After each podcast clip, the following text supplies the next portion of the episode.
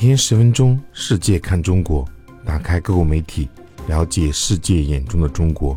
欢迎订阅关注。澳大利亚金融评论报十二月二日报道，美国国防情报局正组建一个由分析师和专家组成的中国任务小组，来监控与中国的竞争。这个中国任务小组将在明年早些时候达到全面运转能力。另外，美国五角大楼宣布成立战略资本办公室，专注于推动私营部门将资本投向全球范围的公司，以抗衡中国在军事技术领域的主导地位。美国国防部设立的战略资本办公室。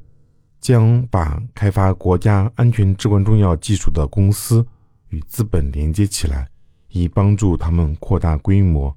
预计首批协议将于明年初达成。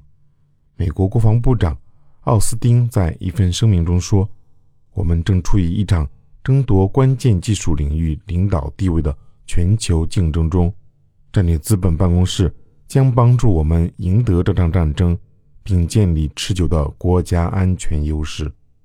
设立战略资本办公室是美国为重要行业和领域实现自力更生做出的一个重要举措，但也可以加强与盟国企业的合作，以应对中国的经济和军事挑战。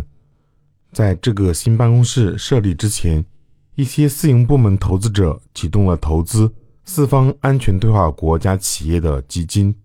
目的也是为了试图对抗中国在关键矿产、制药和军事技术供应链方面的主导地位。